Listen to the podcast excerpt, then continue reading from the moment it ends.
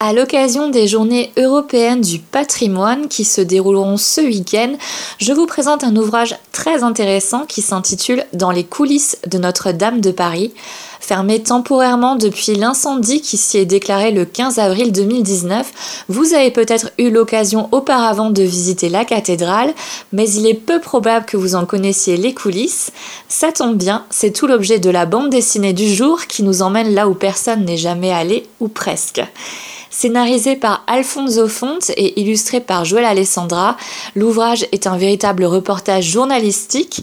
On y découvre l'envers du décor, mais aussi des anecdotes ainsi que l'ensemble des personnes qui y travaillent.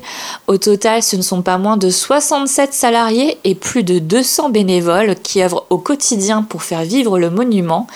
On y apprend entre autres que chaque cloche a son propre nom ou que les horloges sont réglées toutes les semaines. En bref, une jolie balade qui vous donnera peut-être envie de lire le chef-d'œuvre de Victor Hugo.